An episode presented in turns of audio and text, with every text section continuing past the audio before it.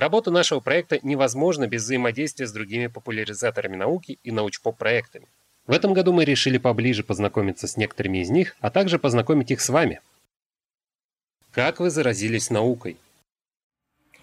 Заразился в детстве, наверное, это прозвучит банально. А, просто был некий информационный голод, то есть всегда у меня были всякие энциклопедии. Когда мы учились в школе, так называемые голодные времена, когда высокоскоростной интернет был относительно дорогим, он был только там, не знаю, каких-нибудь компаний или интернет-кафе, мы что делали? Мы ходили в 7 утра, в воскресенье, в субботу а, в интернет-кафе и просто скачивали. Ну, там как бы на 60 компьютеров вся скорость достается только тебе. Ты сидишь, скачиваешь на несколько гиговую флешку, соответственно, это все. Потом целую неделю все это разбираешь. То есть мы там скачивали фильмы, э, книги, статьи сохраняли, потом все это дело разбирали. Ну, был такой информационный голод. На самом деле это произошло еще лет в 8-9, когда родители подарили нам с сестрой большую энциклопедию школьника. То есть это такая большая книжка с обилием иллюстраций, где очень коротко, очень понятно и доступно было рассказано буквально обо всем. Там и были и динозавры, и всякая геология, астрономия, конечно же, куда без этого. Даже информатика была немного, про технику было рассказано немножко, про все понемногу.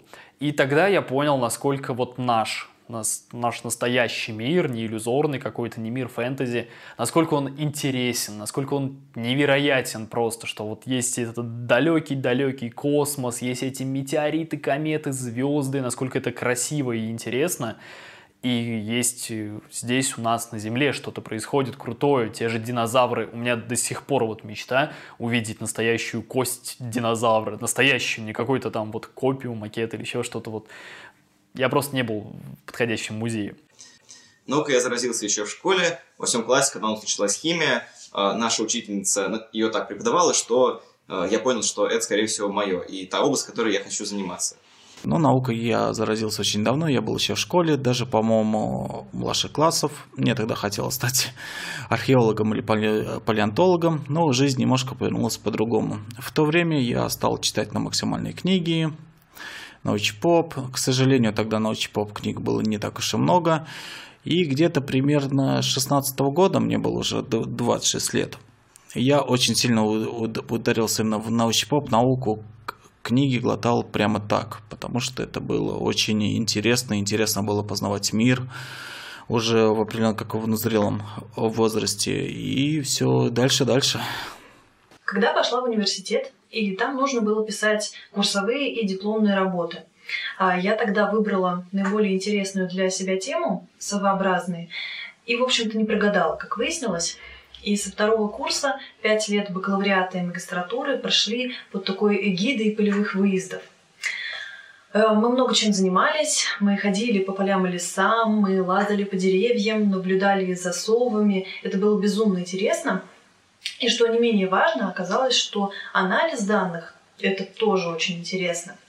Узнавать что-то новое, выявлять какие-то закономерности, о которых даже никто раньше не догадывался.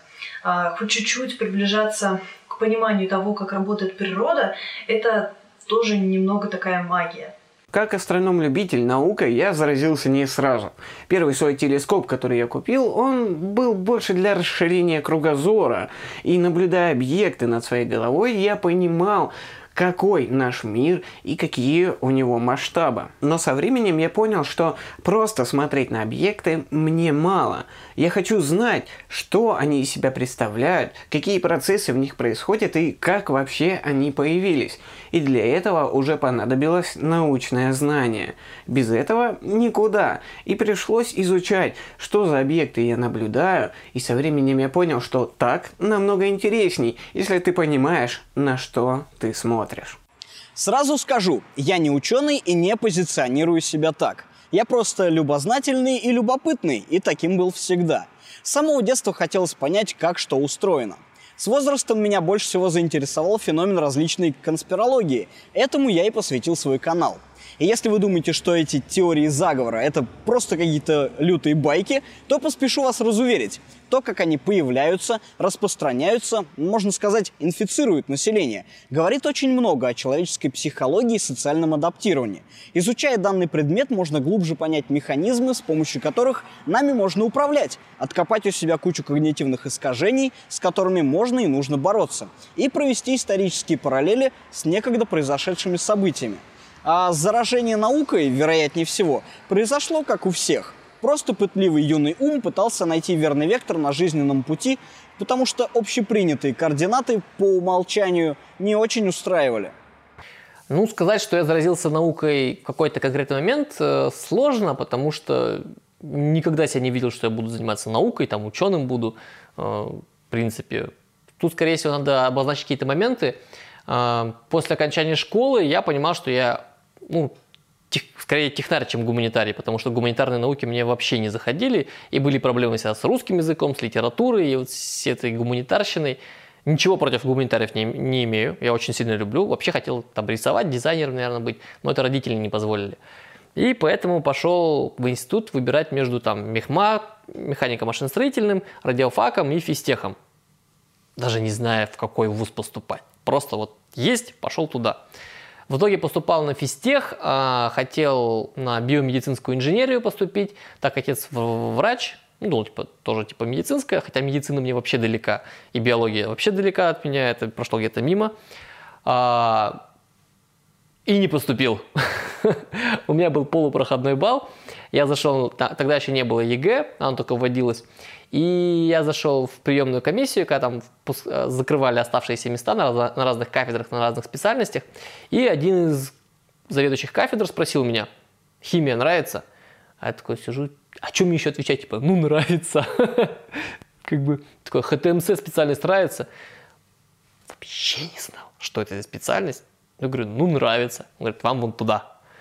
Ну, вышел в другую дверь, там пошел документы заполнять, спросил девочку, типа, а что, когда узнаешь, что поступил? Она такая говорит, что ну раз ты здесь сидишь, то ты уже поступил. Я такой, уху! Потом пришел в октябре на первую пару, в сентябре мы не учились, физтех никогда в сентябре не учился. А, я на физтех поступил, на химическую специальность. Вот, и первые три пары это была сплошная химия. Вот там мы все сели такие, Воу, воу, воу, полегче, мы тут все на физику пришли, какая химия.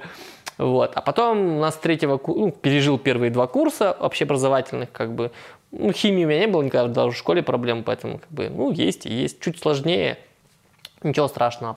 Два часа спустя. Потом поступил на старших курсах у нас началась наука вот в этой лаборатории. А, здесь у каждого студента есть свой научный руководитель. И вот мой научный руководитель, наверное, меня заразил тем, что он показывал различные опыты, и шко... нам показывал тут, типа, смотрите, вот что можем сделать. Мы такие, вау! Я говорю, блин, а, а почему это бы не снимать и не показывать всем? Вот это вот именно то крутое, что мы все хотим видеть на уроках химии в школе, когда приходим, а не вот эту всю писанину и какую-то ерундистику теоретическую. Потому что на практике химия очень сильно отличается от теории. Вот. И вот он, наверное, меня заразил вот этой наукой, как бы здесь наукой занимаюсь, и потом, собственно, а, мой научный руководитель стал тем, кто вдохновил меня создать мой научно-популярный канал по химии, который называется «Химия просто». Почему вы делаете свой проект? Во-первых, нужно же отрабатывать деньги Госдепа. А во-вторых, мне действительно хочется делиться с людьми своим пониманием мира, рассказывать о выводах, до которых я дошел в процессе своих расследований. Мы живем в таком мире, где очень сложно стало найти корректную, неангажированную информацию, сделать вывод о верности той или иной установки. Вот я вижу своей задачей копаться в этом, искать логические нити и дергать за них. Часто бывает так, что человек в юном возрасте принимает для себя некоторые установки и подгоняет под них свою картину мира, не рефлексируя. А установки могут быть абсолютно антинаучными. И тогда мы получаем гуру, лечащих рак керосином и сожженной вышки 5G. Но с этим можно и нужно бороться. Но не репрессиями, а представлением иной картины мира. Человека невозможно исправить, пока у него самого в голове не будет этого запроса.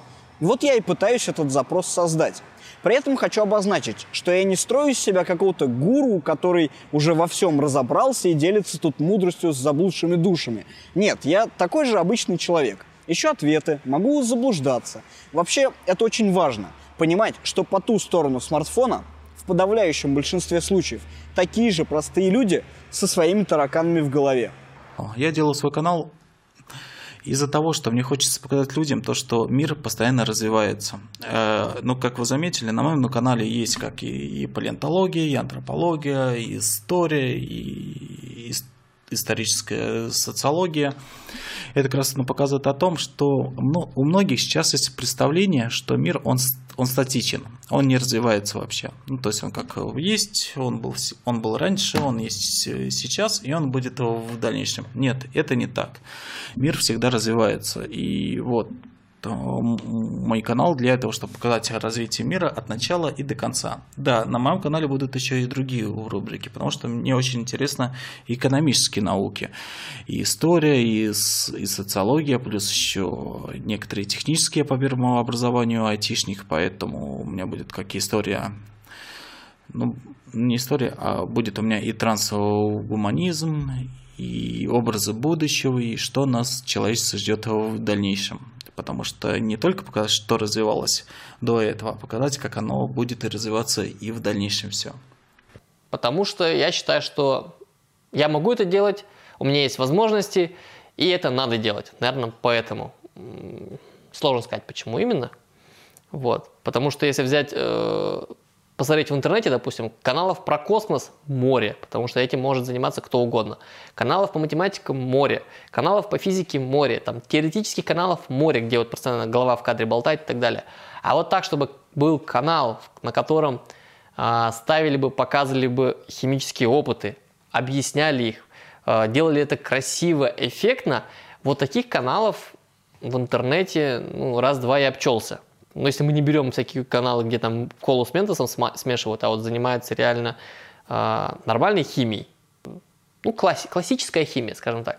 Вот такую классическую химию никто толком не снимает, потому что высокий входной порог. Это же надо иметь собственную химическую лабораторию, иметь реактивы, иметь мозги вот здесь вот, иметь э, все вот это оборудование съемочное, еще уметь монтировать и выкладывать, и еще не знаю, что делать. Ну и быть лидером все-таки надо обладать лидерскими качествами, чтобы заниматься популяризацией, там, не знаю, что-то продвигать э, элементарно через личность. Ну, потому что сейчас через личность проще двигать контент. Я веду специально для тех школьников и студентов, возможно, которые э, что-то не понимают у себя, там, где они учатся, и могут обратиться к нам за материалами, которые им объяснят тему, которую они не понимают. Вот, и за время существования проекта мы уже сделали довольно много материалов, которые уже много кому помогли, в том числе и олимпиадикам, то есть это высокий уровень химии, и в том числе обычным школьникам. Изначально мой YouTube-канал задумывался не столько как научно-популярный контент, скорее как обучающий, потому что наблюдательная астрономия и в частности астрофотография – это технически сложное хобби. И здесь зачастую нужно помогать людям объяснять, как пользоваться каким-либо оборудованием, как им снимать, как все это наблюдать. Но со временем я понял, что между астрономами-любителями есть огромная пропасть. На одном ее ее краю находятся астрономы-теоретики, которые понимают, что там за объекты и какие процессы в них происходят, но которые совершенно не понимают того, как они наблюдаются и как они фотографируются. А на другом краю пропасти находятся астрономы практики, которые знают, как это наблюдать, которые знают, как это фотографировать, но которые имеют очень слабое представление о том, что это за объекты и какие процессы в них происходят. Ну, по крайней мере, зачастую. И в один момент мне показалось, что есть смысл выстроить между ними некоторый мост, чтобы соединить практическую часть и теоретическую, и чтобы люди, которые снимают, знали, что они снимают, и люди, которые изучают эти объекты из книжек или статей в интернете, понимали, каким трудом они наблюдаются и какие ресурсы нужны, чтобы получить эти фотографии, на которые они смотрят в интернете. Почему вы делаете свой канал? Потому что мне интересно. Я люблю это делать потому что я очень люблю и медицину, и съемку, и монтаж видео. В итоге это вот все вылилось в одно единое целое, что мне нужно для роликов накопать какую-то информацию, ее нужно структурировать, интересно научиться подавать, и затем все это дело монтировать. Вот, то есть ну, я просто дичайше кайфую от самого процесса. А, просто потому, что я обожаю рассказывать всем подряд про природу и решила не ограничиваться парой человек. Вообще их сейчас на моем канале не очень много, но я уже рада, что э, кому-то, не вот этим двум людям, да, а просто людям, которые случайно попали на мой канал, им интересно про природу что-то узнавать. А, там, например, какие птицы вокруг них обитают, что происходит в лесу весной, а, какие-то такие процессы, что-то новое про биологию. Это очень вдохновляет, когда ты видишь отдачу от своей деятельности. Почему я занимаюсь сайтопусом? Потому что я считаю, что это некое явление, которое просто должно было бы быть. Плюс у меня были определенные наработки, которые я просто использовал, как я вот до этого рассказывал, на других мероприятиях. Просто у меня список набрался там в 2015 году. Там было... В общем, было очень много э, интересных каналов. Потом я видел, что людям это интересно, и с этого как бы... С этого все и началось. Какие трудности вас сопровождали при ведении вашего проекта? куча всего. Я никогда ничем подобным не занималась. Я не умела снимать видео, не умела писать сценарий, говорить на камеру, монтировать. Ничего этого не умела. Я сейчас не могу сказать, что все знаю, умею, но постепенно учусь. Но самое сложное не это. Самое сложное — найти время на ведение канала, потому что и так куча всего есть. Есть работа, есть семья, друзья. А, в мире всего много разнообразного. А, везде хочется побывать, все хочется делать. И да, на канал время нужно как-то выделять, с этим есть проблемы. Ну, у меня сейчас все ролики это ролики с лекторами. И как раз это трудности. В выходные они не могут, они не могут только в будни. И, и, и самая большая сложность была состыковаться с ними. То есть, ну, взять себе дни отпуска, и поехать их снимать, например, как в Дарвиновском музее по понедельникам съемки были, например, к Станиславу Дробышевскому в МГУ. Этот день надо было выбрать, он человек очень занятой, но он всегда находил время, чтобы засняться для моего канала, что я могу, как бы благодарен, приезжал к нему в МГУ, садились в аудиторию и снимали. Особых трудностей нет. Разве что тотальная нехватка времени. Ведь у меня помимо канала еще работа, семья. Периодически, конечно, накатывает апатия. Такой уж я человек. Вроде как который год бьюсь, а свой первый золотой миллиард подписчиков так и не набрал. Но хорошо уже то, что есть крепкий костяк преданных зрителей, которым нравится и нужно то, что я делаю. Эти люди пишут, подбадривают, подкидывают темы для роликов и стримов. Спасибо им огромное за это. Конечно, порой на мой канал забредают конспирологи и пишут мне, что я масон и продался. Но меня это не расстраивает, честно сказать. Скорее, это повод к рефлексии о состоянии нашего общества. И такое мнение со стороны. Возможность подумать о том, почему мне не верит эта категория людей, как можно эффективнее достучаться до них. Ведь начинал я свою деятельность чуть ли не с прямого троллинга всяких мракобесов. Но сейчас пришел к тому, что вряд ли это конструктивная стратегия. Тоньше нужно действовать. Э, главная, по-моему, самая вот именно главная трудность – это умение рассказывать историю. Это комплексная такая проблема, потому что здесь не только ораторские какие-то навыки определенные и умение вести себя на камеру, умение, там, харизма элементарно, да, умение написать эту историю, запомнить, воспроизвести, чтобы это было интересно широкому кругу людей. Вот. По-моему, вот это самая большая трудность. А так все остальное, я считаю, это чисто... Э, ну, это, это навык. Это все остальное, это навыки, это нарабатывается. Единственные трудности с тем, где снимать сами опыты, потому что сначала у нас не было нормального места, то есть нужна же лаборатория, чтобы снимать хорошие химические опыты.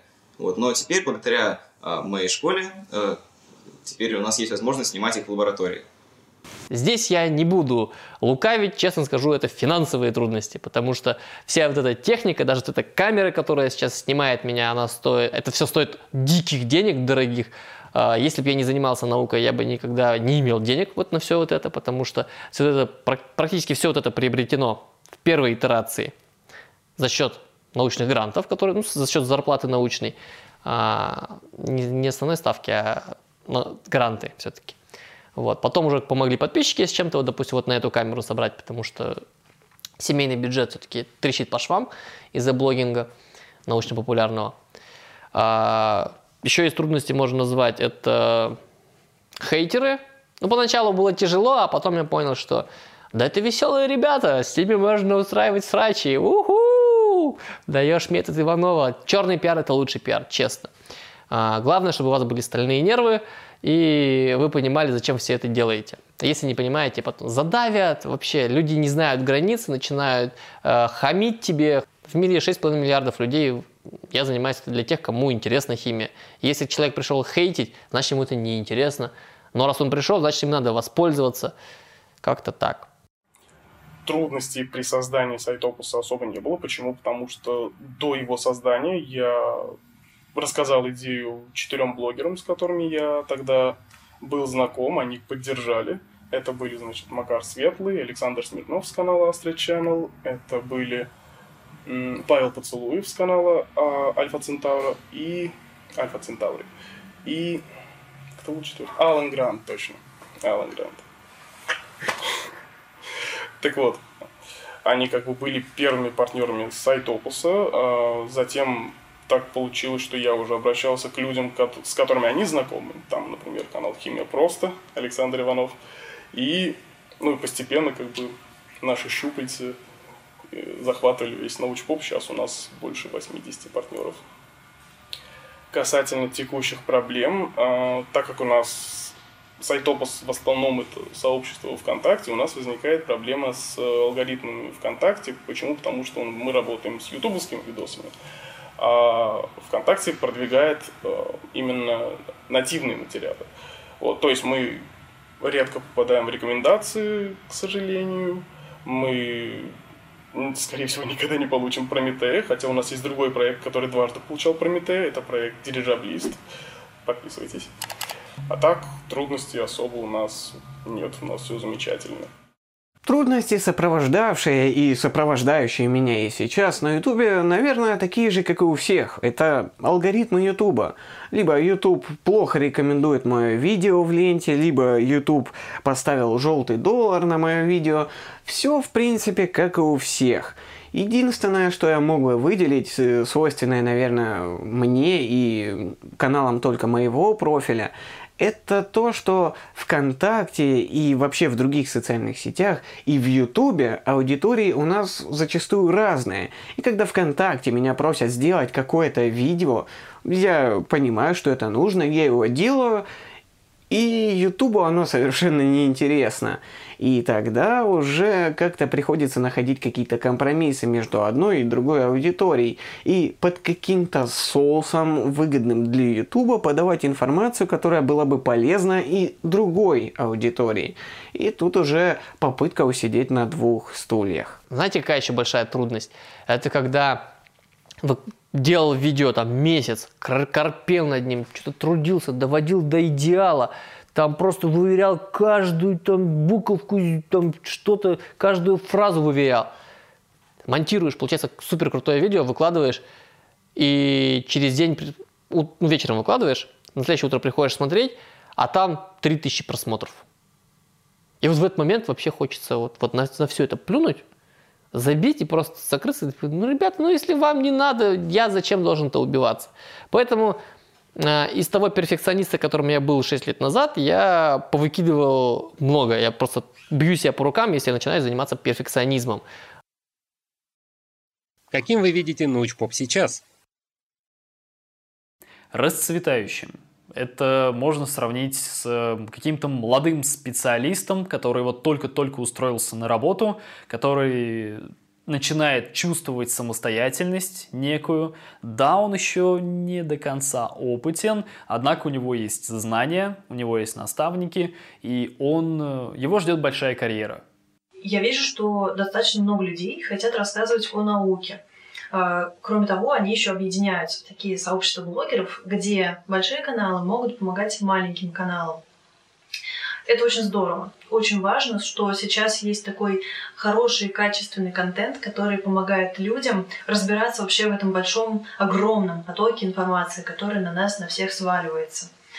Очень много лживой информации, а, противоречивой. И здорово, что люди могут помочь с этим, а, понять вообще, где человек что-то просто рекламирует, потому что ему деньги за это платят, а где человек и правда хочет помочь разобраться с какой-то проблемой, с каким-то вопросом. И здорово, что сейчас больше качественного контента, а не просто такого, знаете, как в энциклопедии сухого и унылого, которую э, подарили там 8 лет, и она вот лежит, пылится на полке. Нет, это уже там какие-то видео с эффектами, которые интересно смотреть и одновременно просвещаться в каких-то вопросах. Научпоп сейчас я вижу как источник, собственно, знаний, которые могут помочь школьникам, как я уже сказал, а также источник, наверное, мотивации к получению этих знаний вот, которые... Ну, я думаю, что сейчас научно-популярного контента на YouTube, ВКонтакте не очень много хорошего, поэтому э, многие сейчас блогеры и сейчас занимаются его созданием. Как мне кажется, научпоп сейчас круче, чем когда-либо. И одной из причин этому активно развивающееся мракобесие, кто бы мог подумать.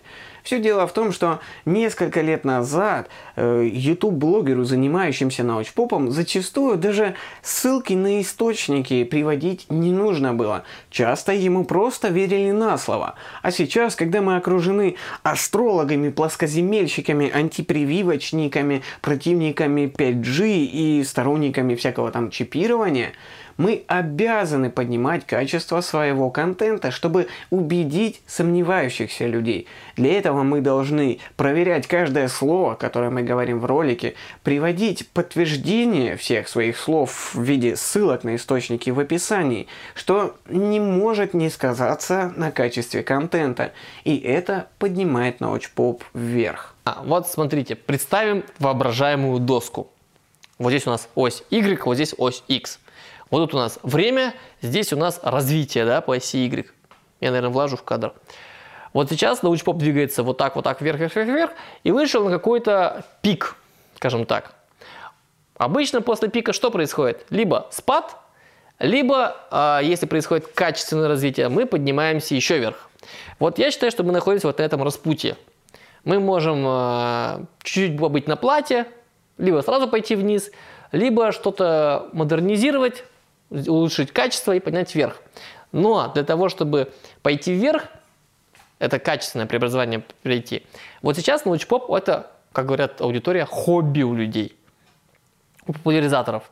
Очень мало людей, кто мог бы похвастаться, что он зарабатывает на этом, на научпопе. Не, вообще, вообще не так. Забудьте, научпоп и деньги на данный момент это вообще вот так вот как корабли в море расходятся. Соответственно, в этой точке находятся э, хоббисты, хотел сказать, хоббиты. Те люди, которые делают это на голом энтузиазме.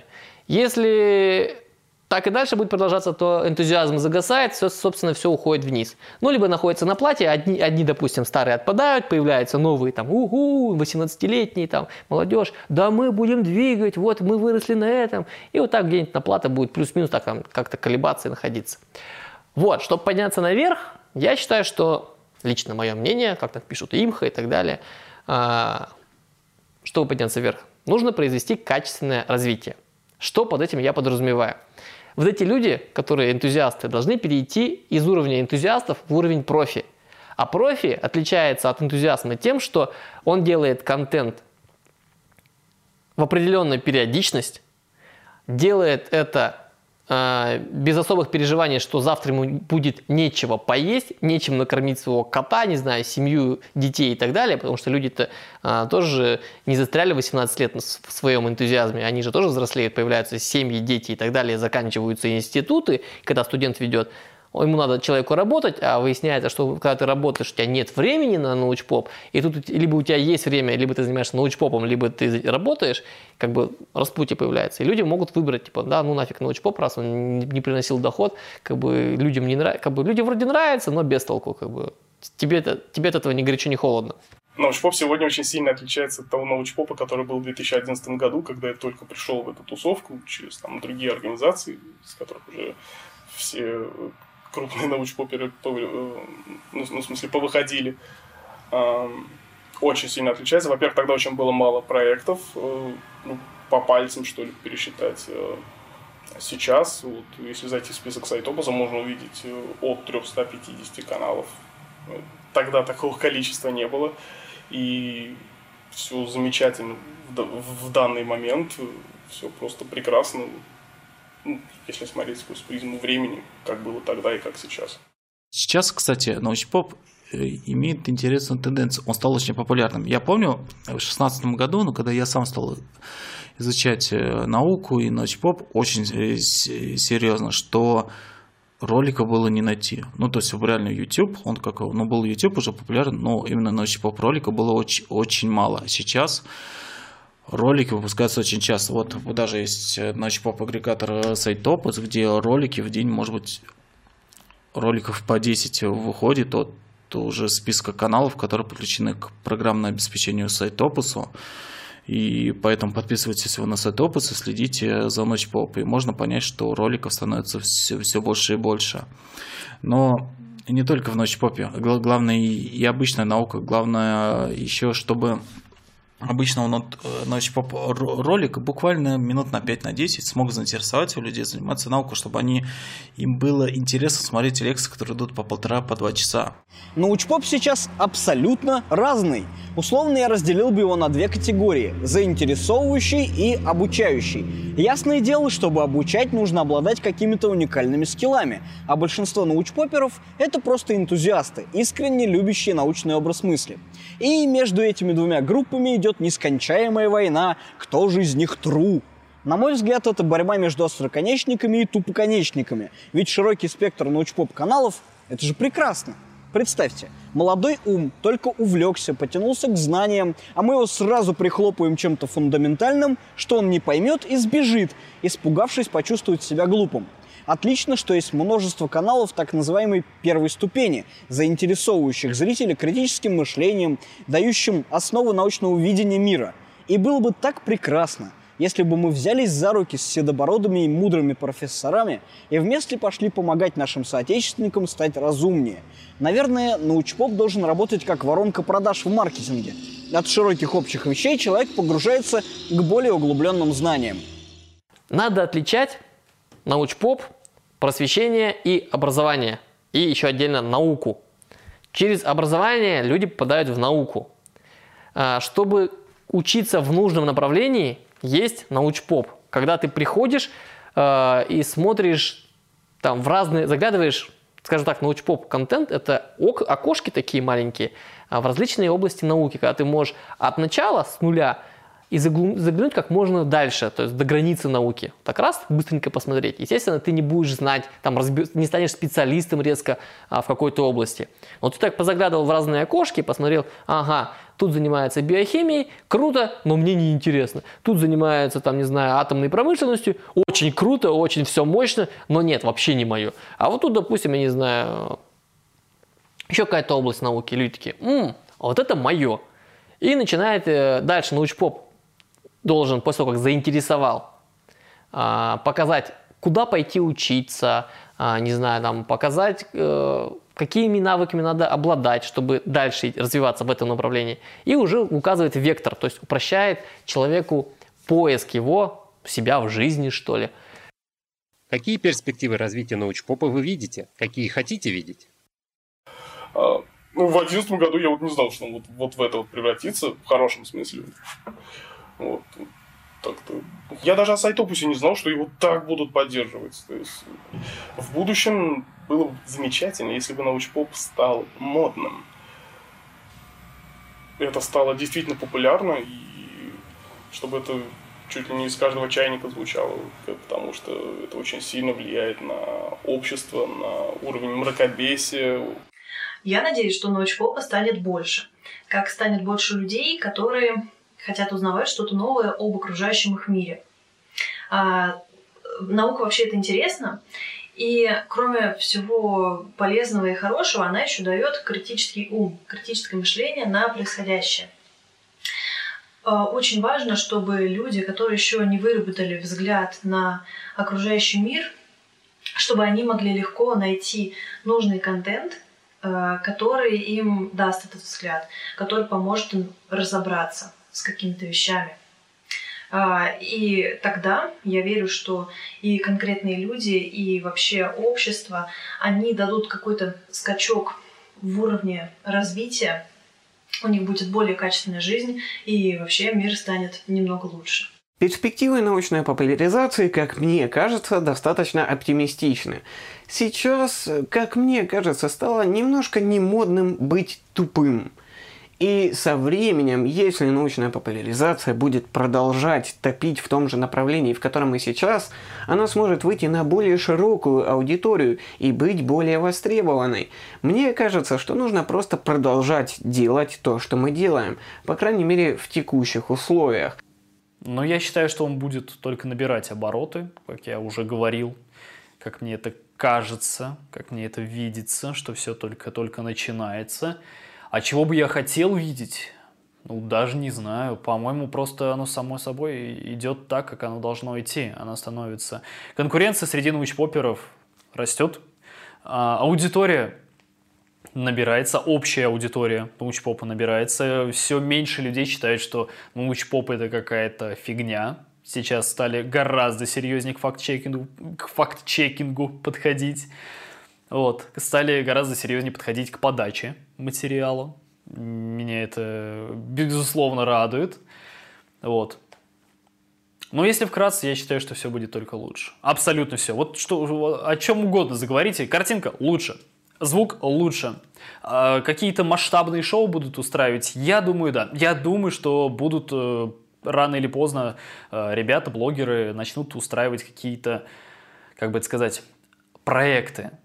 Такие вот прям настоящие проекты создавать, которые они не могут создавать на регулярной основе, как, например, телевидение, но при этом это их мечта сделать что-то такое подобное, что-то сложное, какой-нибудь полноценный фильм выпустить, какие там делает, я не знаю, BBC или там National Geographic, к примеру, Discovery, вот такого уровня.